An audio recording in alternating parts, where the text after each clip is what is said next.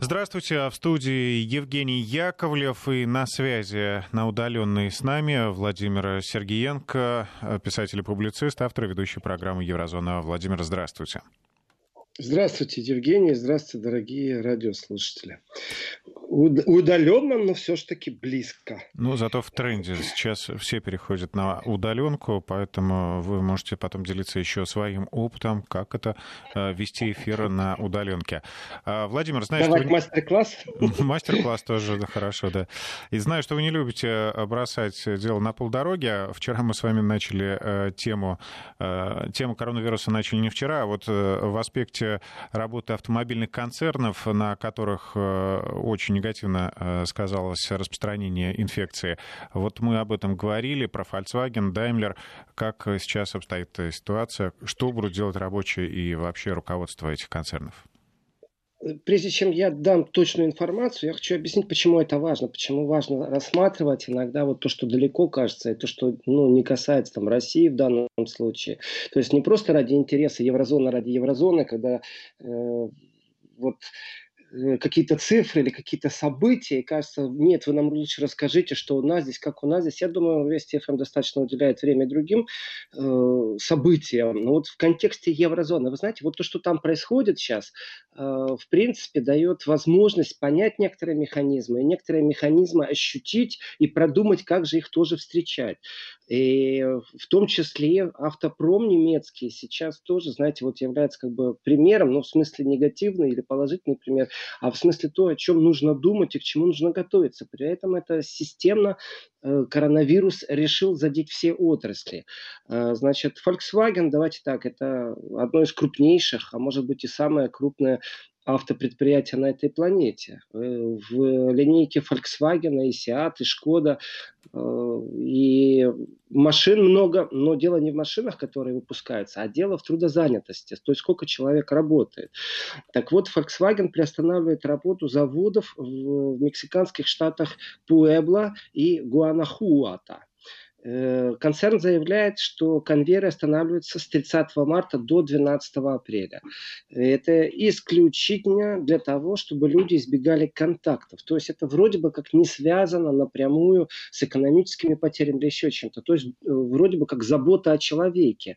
Э, верю, верю но ни слова концерн не говорит о том, что зарплата сохраняется. И если в Евросоюзе приняты уже меры определенные и ведется работа, скажем так, по успокоению населения, потому что э, волна безработных, она просто сумасшедшая волна, и невозможно одновременно справиться и в Бельгии, и в Австрии. То есть Евросоюз сейчас тоже застыл в определенном таком безволии, э, в определенном э, непонимании, что делать дальше, хотя вроде и фонды уже э, договорились создать, и суммы названы, но это Евросоюз. А вот как быть, когда концерн в Евросоюзе, а рабочие места в Мексике? Да никак, их там защищать Евросоюз не будет.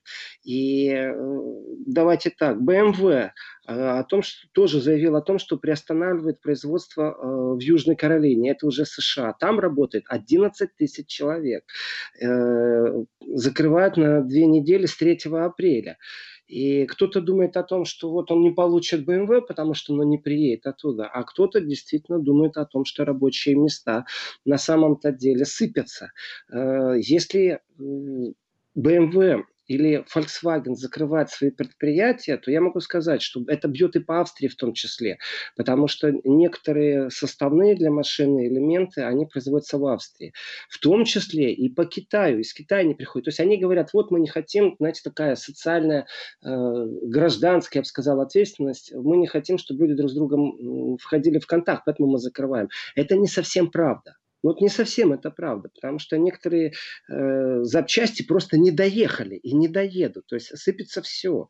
И э, ну, да, давайте так. Если сыпется предприятие, если сыпется заработная плата, э, если сыпется одновременно же и социальное отчисление, потому что с каждой зарплаты в тот же пенсионный фонд, в тот же фонд по безработице, по социальным выплатам и защищенности тоже идут отчисления. Это значит, что этот груз падает на э, непосредственно э, на государство в данном случае. Государство первый удар примет, из закромов своих вытащит определенные э, запасы, но все равно это ляжет на плечи налогоплательщика. То есть всю систему экономии, экономики нужно пересматривать. И вот когда-то давно был лозунг, что во Франции, в Германии, что в принципе экономика лежит на плечах э, среднего человека. И не, не малого человека по Гоголю, маленького, а именно среднего.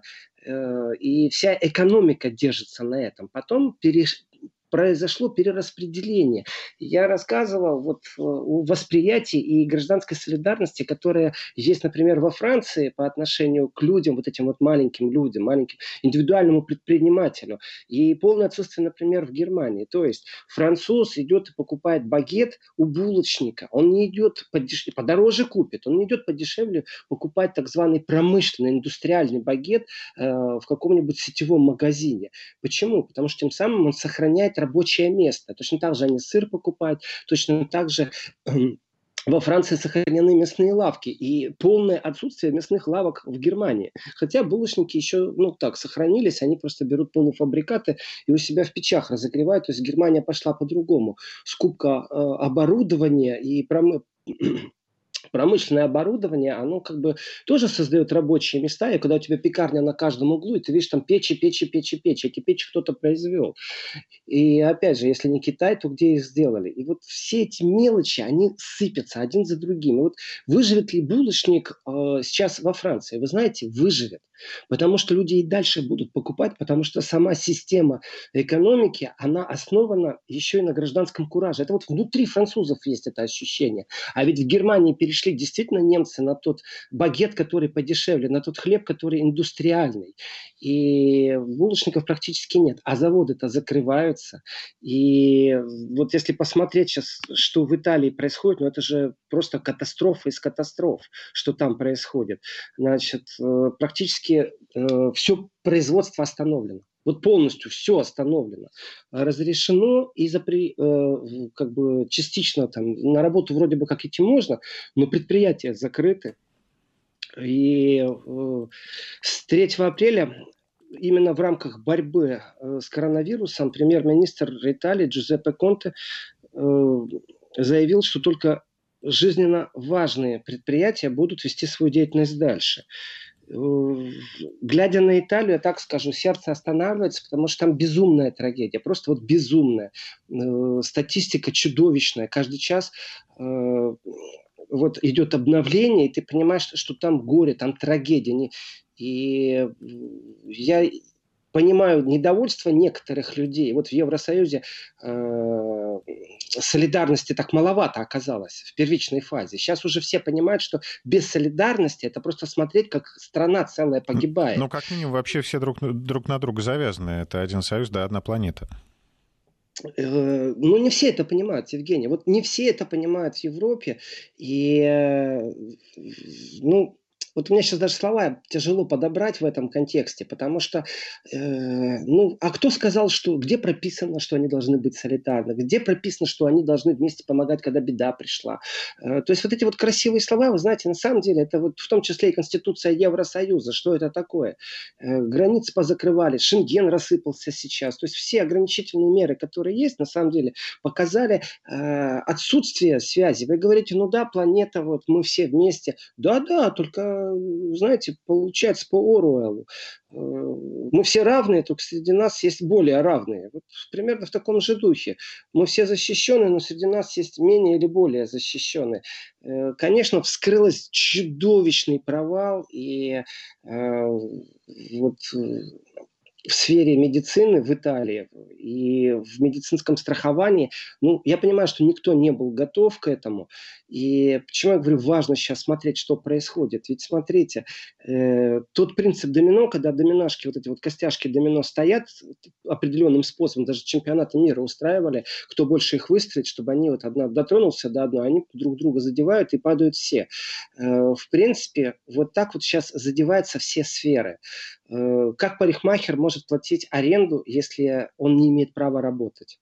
В Германии объявили о том, что все арендные договора не имеют права быть расторгнуты по неуплате на период, пока действует коронавирус. То есть ну, это логично, мне вот понятно, как это происходит, потому что э, тот, кто сдает помещение в аренду, он может обратиться в суд, он может расторгнуть э, договор, при том, что под шумок, конечно же, это делают, и есть закон по защите э, арендателя. Он выглядит так, что если вы взяли помещение в аренду, то ли жилое, то ли нежилое, вам не могут просто так, знаете, с потолка повышать аренду. Ну, так вот взяли и повысили. Существует четкий регламент и права повышения.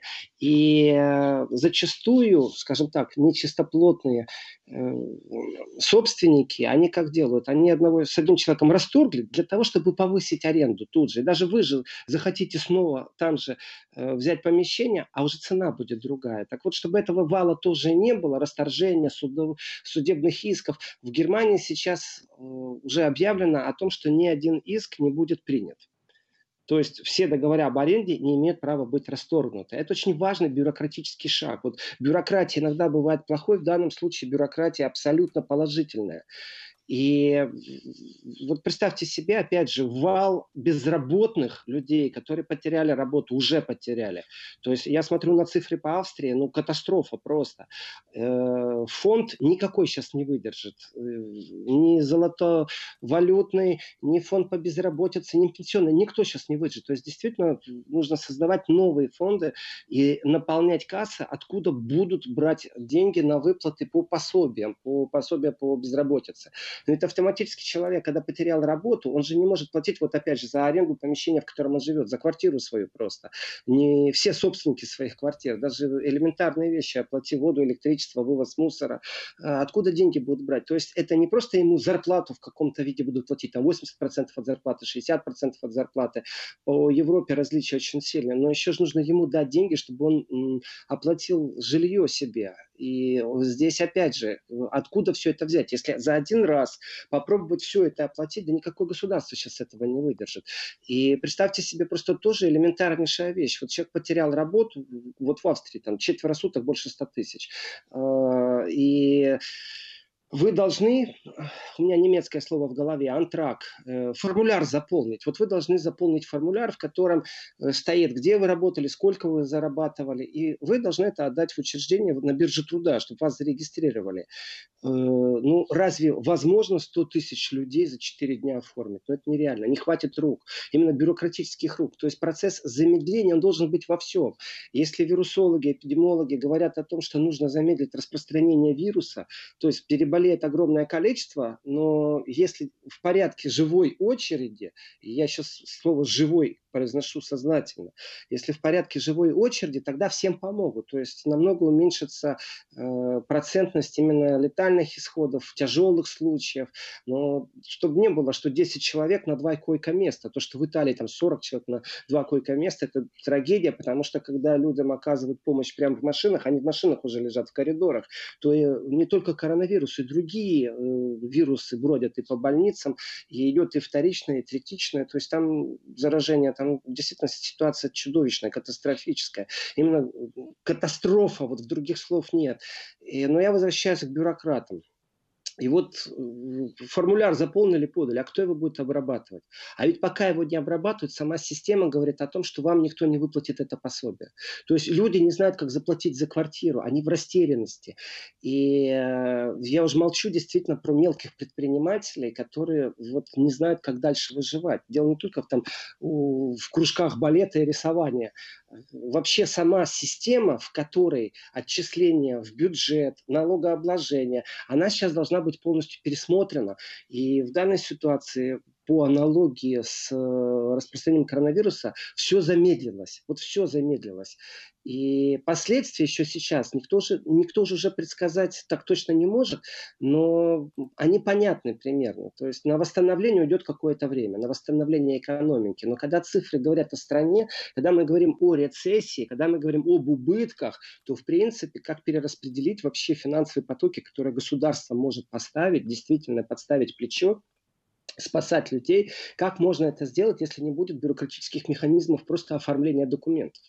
То есть очереди на бирже труда, они будут сумасшедшие. Ты будешь стоять только, чтобы подать. Там, или там в почту, в почтовый ящик засунул, значит, считай, что оно будет обрабатываться 5-6 недель, ты не получишь деньги. Мне кажется, это спровоцирует еще большую социальную напряженность вот в таком режиме. Абсолютно.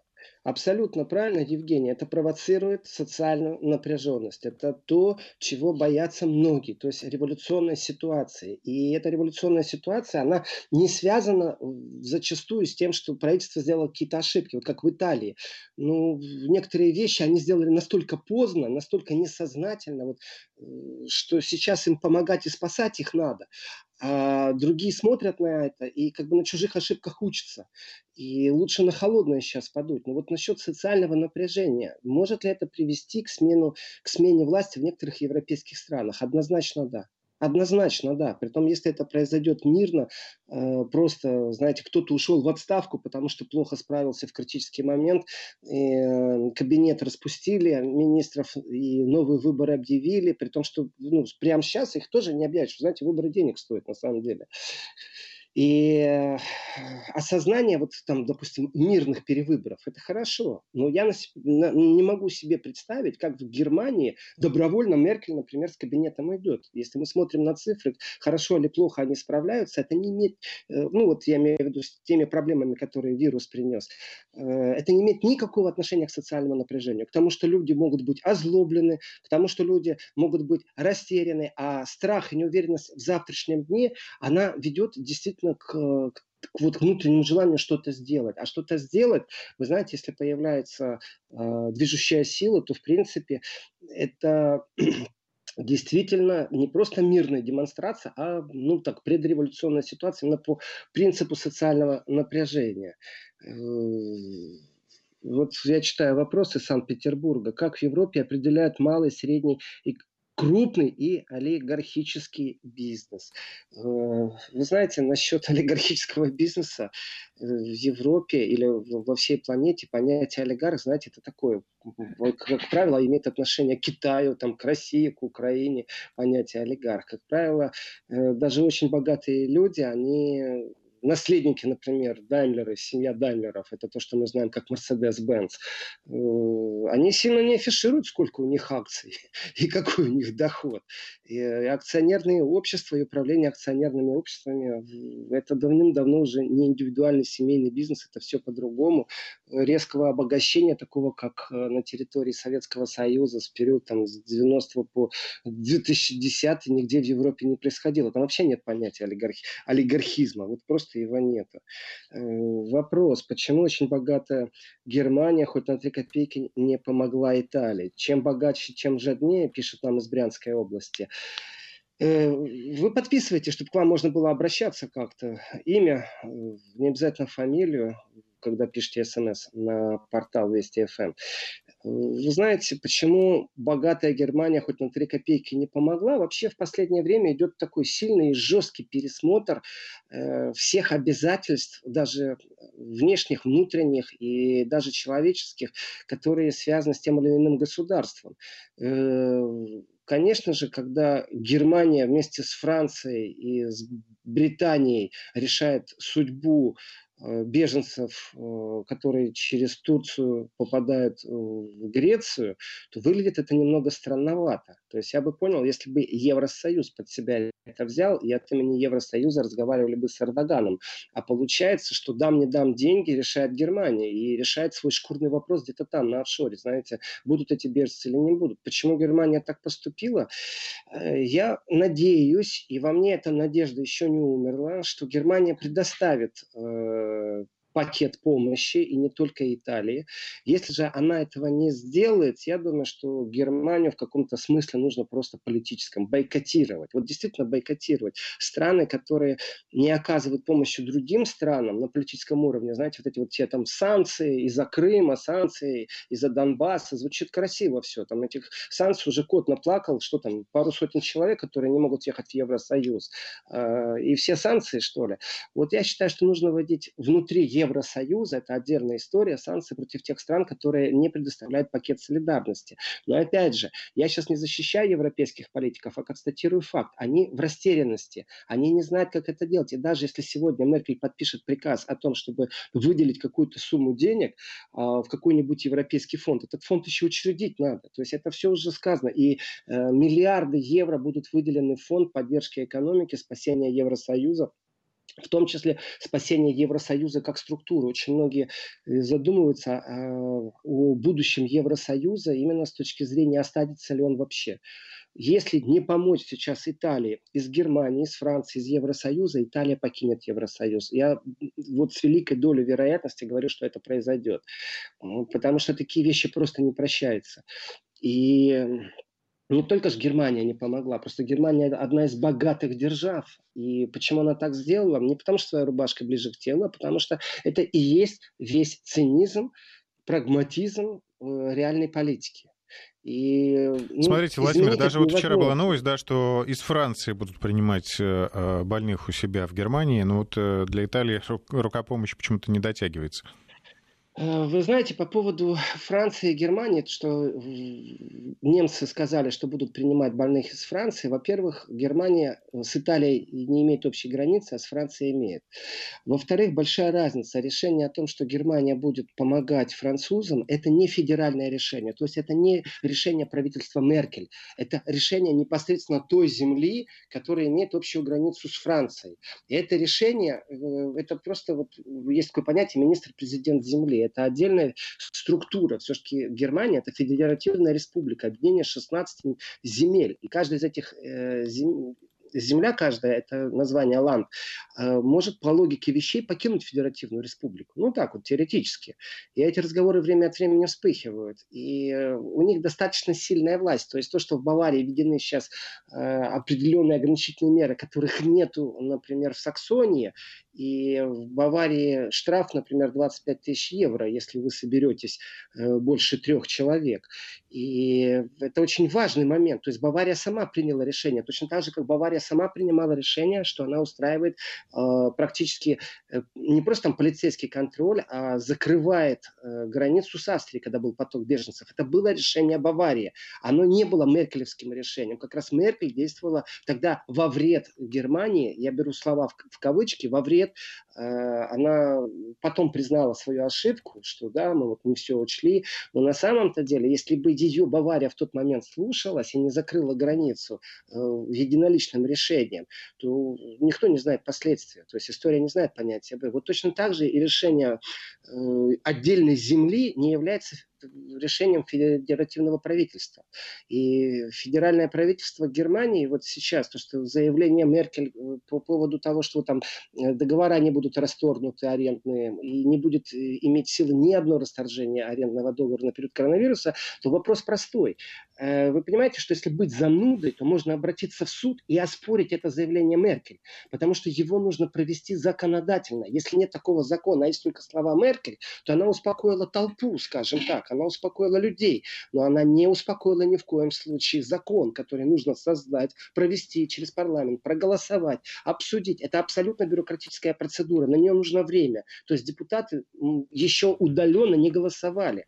То есть э, вот я сейчас в удаленном режиме веду еврозону свою программу, а у депутатов все по-другому. Они должны собраться хотя бы один раз и проголосовать, что они имеют право удаленно голосовать, получить какие-то программы, которые они в гаджеты свои строят, какие-то шифровальные программы, чтобы их э, как-то идентифицировали там по лицу, по отпечатку пальцев. То есть все эти вопросы еще решать надо. Правительство, то, что работает, это одно, а законодательную базу менять, это совсем другое. Владимир, Мы... на, да, на этом да. месте мы с вами перерываемся, уходим на выпуск новостей, и через три минуты вернемся в студию.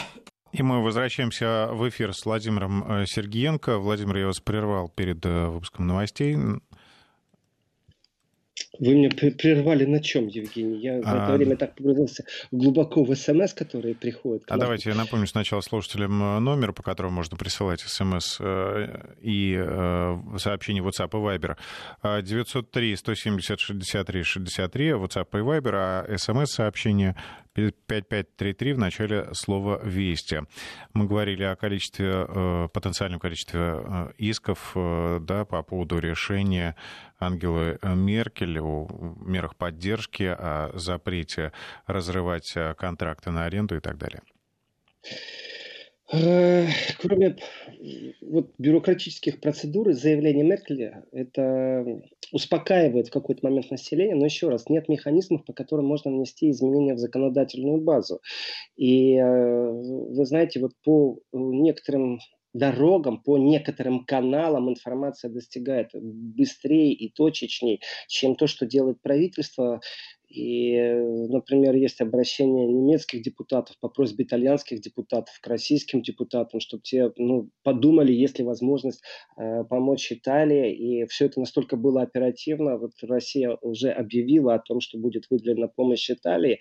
Э, почему? Потому что Россия может себе позволить, потому что у России есть в данный момент запас. Отзовет ли Россия? Вот тоже такие человеческие простые мысли. Должны ли эти люди сидеть, специалисты, в России и ждать, когда ситуация повторится, или помочь итальянцам, и если вдруг нужно будет, то сказать, «Э, ребята, что смогли, и вернуться назад. Вот здесь очень много вещей, я читаю на экране, э, что в Германии будет то же самое, э, что и в Италии. Я думаю, что нет. Ведь те вещи, которые сейчас приняты, ограничительные меры, в том числе и в Германии, в России, это то, что влияет на распространение. Представьте себе точку на экране, вот просто а, одну точку, которая медленно, медленно на вашем телевизоре двигается из левого нижнего угла в правый э, верхний угол, но очень медленно, так что вы вам надоело уже смотреть на эту точку. И на этом же экране, и эта точка, допустим, красного цвета, и на этом же экране огромное количество других точек, которые просто стоят. Только они серые точки. Вот эта красная точка – это то, что вирусно. Это то, что передает вирус. Это то, что может заразить других людей. И все остальные точки – это люди, которые стоят, не шевелятся. И вот пока эта точка двигается, она кого-то может, конечно, заразить, войдя в контакт. А теперь представьте себе, все это хаотично двигается по экрану. Вот ограничительные меры, они замедляют. А в Италии был полный хаос. Двигались кто и как угодно, куда угодно, э, когда угодно. То есть, э, вы знаете, вот такое бессознательное я сейчас не применяю слово гражданский кураж, это получается антикураж, антигражданские действия. Э, вот недисциплинированность итальянцев, а, она наложилась на то, что правительство ограничительные меры поздно вело. Если бы они с самого начала очень резко схватили все это, я не могу сейчас утверждать, что это была оглядка на демократию, ой, мы не можем свободы людей ограничивать. Нет, не буду в этом, на этом настаивать, на такой версии. Не буду я настаивать на том, что правительство совсем было растеряна и не готова. Это мы узнаем позже, почему и какие претензии итальянцы выставят свое правительство. Сейчас э, уже важно не обсуждать, где ошибка, а вот вопрос перешел в русло, что делать. И ситуация в Италии, она, ну, давайте так, она в нескольких местах просто катастрофическая. Я уверен, что когда остановится, дойдет до критической массы, ведь когда-то должен произойти ну, вот момент прийти, точка невозврата для вируса, когда он больше не будет распространяться. Вот замрет все и пойдет более в лучшую сторону. И э, вот вылечились, прошла пандемия. Вот что будет в Италии дальше? Итальянский долг, он неимоверно огромен греческий долг по сравнению с итальянским – это ерунда. И то, как спасали всем миром греческую экономику. И э, уже сейчас отчисления, которые должны быть в европейский бюджет, и все правила, а это достаточно строгие правила, сколько из ВВП, относительно ВВП процентов должно уходить в бюджет страны, какой долг может быть, какой дефицит в бюджете. Все эти вещи очень строго прописаны. И, например, у Евросоюза была большая проблема с Италией. Италия в связи со своими трудностями экономическими задумалась над несколькими вещами. Одна из них была это выйти из еврозоны, ну в смысле не из моей программы еврозоны, а в смысле из валюты евро, и вернуться назад к лире, чтобы самим управлять э, вообще правилами поведения на рынке, на э, э, эмиссии, на фонды, на все, что только связано. Чтобы Центральный банк Италии перехватил инициативу, не было бы жестких правил Центрального банка Евросоюза. Это была первая мысль. Вторая – это вообще покинуть вот не еврозону, а уже Евросоюз, потому что жесткие правила, которые навязывает Брюссель, они относятся именно к правилам бюджетирования. И в этом отношении жесткость этих правил, если ты их не соблюдаешь, она приведет, приводит к штрафным санкциям. То есть Италия была на грани фола все время. Будет ли ее Евросоюз наказывать за то, что она не соблюдает эти вот нормы и правила, которые придумали в Брюсселе. А сейчас просто не до этого. И Урсула фон де Ляйен, это главный еврокомиссар, глава Евросоюза, объявила о том, что все строгие правила, которые существуют в Европе, связанные с бюджетированием, что они все останавливаются. Эти правила больше не действуют. Соответственно, вы знаете, то ли горе, то ли к радости, будут ли страны НАТО, которые входят в Евросоюз, это не все страны Евросоюза, Австрия, например, не входит в НАТО, будут ли они дальше под давлением Трампа 2% ВВП давать э, на вооружение? Я думаю, нет. Я думаю, нет. И если Трамп в этом направлении опять попробует надавить, я думаю, он получит очень хороший политический отпор. Э, будет ли вообще пересмотрены взносы, например, в Еврокассу? Э, Еще как. Ну вот здесь вот тоже очень такой интересный вопрос. Германия богатая страна. Можно ли от Германии ожидать, что она бесплатно сейчас начнет раздавать свои запасы, спасая Евросоюз как формирование? Это очень важный момент. Потому что проект Евросоюза попал очень сильно под э, тиски между евроскептиками, которых, ну, изо всех сил, давайте так, забивают в самый нижний информационный угол. И в самом нижнем информационном углу евроскептики, они же, это даже слово, знаете, такое, оно негативное негативное. Мол, ты как? Ты не понимаешь, что Евросоюз хорошо? Нет, не понимаю, сказали британцы, развернулись и ушли. И в этом отношении а, ну, уважение демократического выбора британцев и их выбор. Э, давайте так, ну никак не скажешь, что евроскептиков поддерживал там Россия, Кремль, потому что эта риторика присутствует даже сейчас. Враждебные действия, Россия, э, все дальше по отношению к НАТО, к державам НАТО.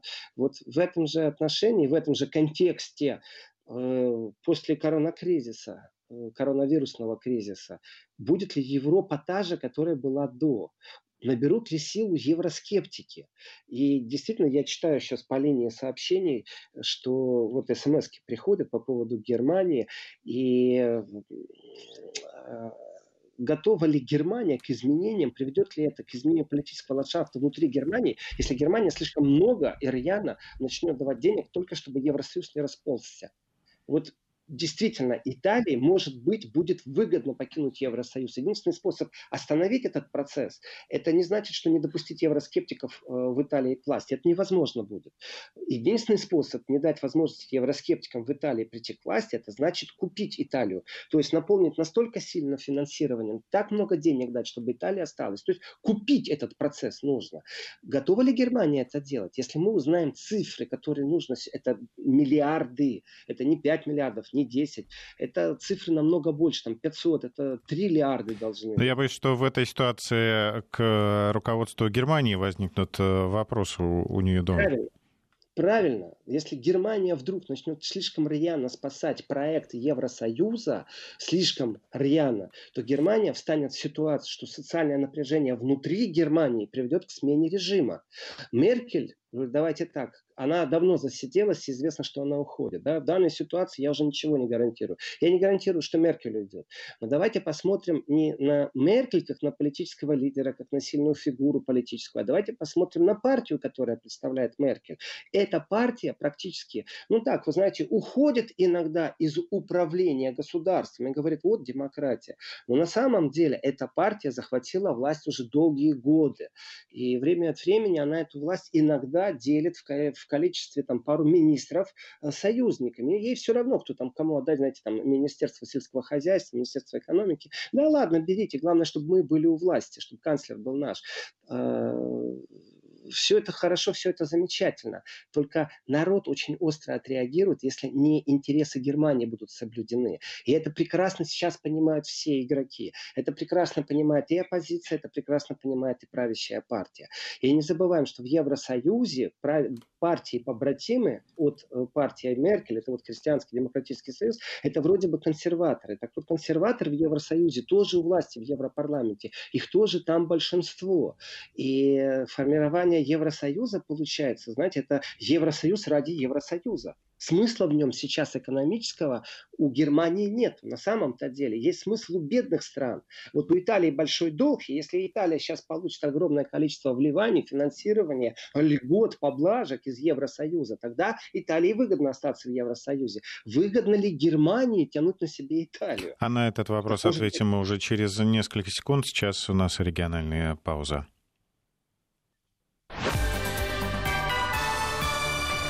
Вести ФМ. Так выгодно ли это Германии? Выгодно ли это Германии? А вы знаете, а может быть Германии выгодно выйти сейчас из Евросоюза, чтобы никому не платить?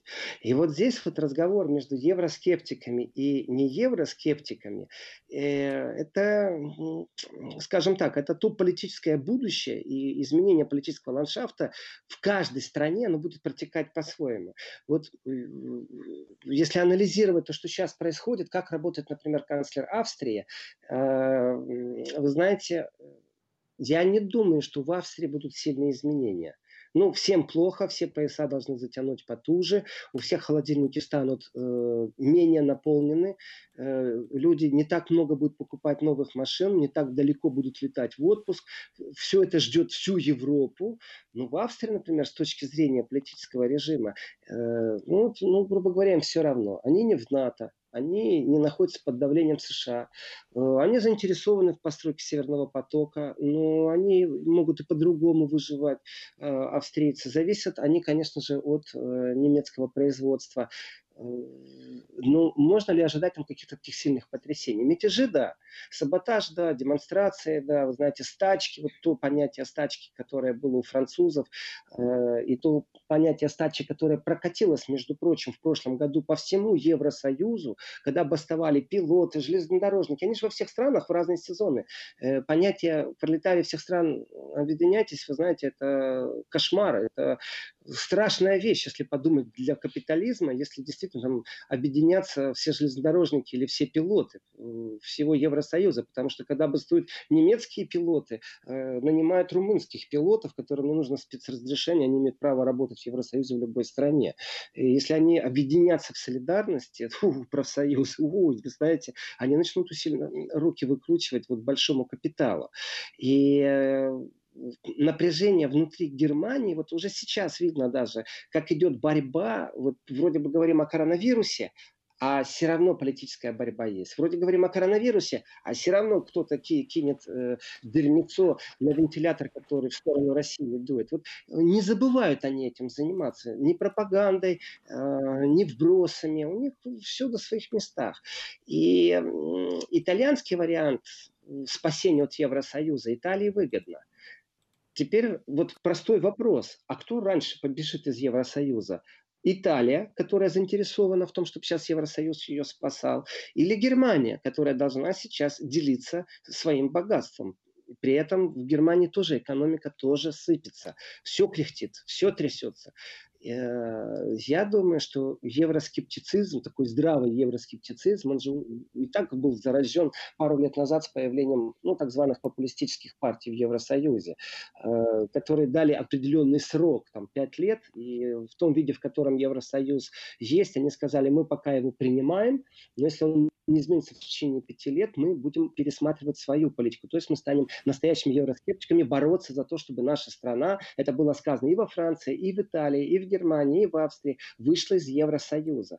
Э, и системный кризис, он будет каждый раз начинаться и заканчиваться в каждой стране отдельно. Притом это будет настоящая грызня, настоящий бой э, не за министерские кресла в данном случае, а вообще за политический ландшафт. Некоторые партии могут исчезнуть просто. Вот были, и их не будет.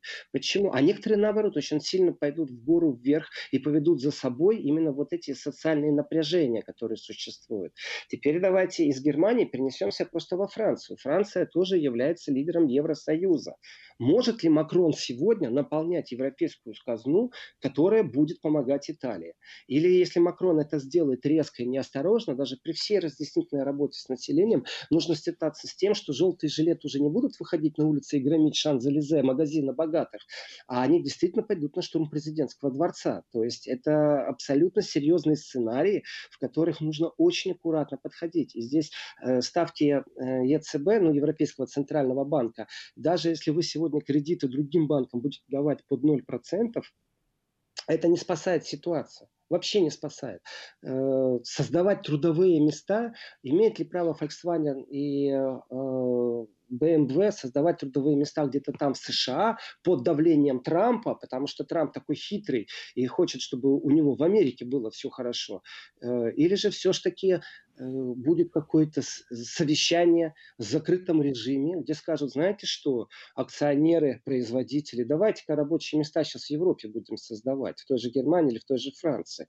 Поэтому пока коронавирус и трагедия с коронавирусом, вот как в Италии, вот действительно каждый час он чудовищный, э, в газетах не хватает места, у них традиционно в газетах э, есть место, где очень короткий некролог публикуется как факт, факт.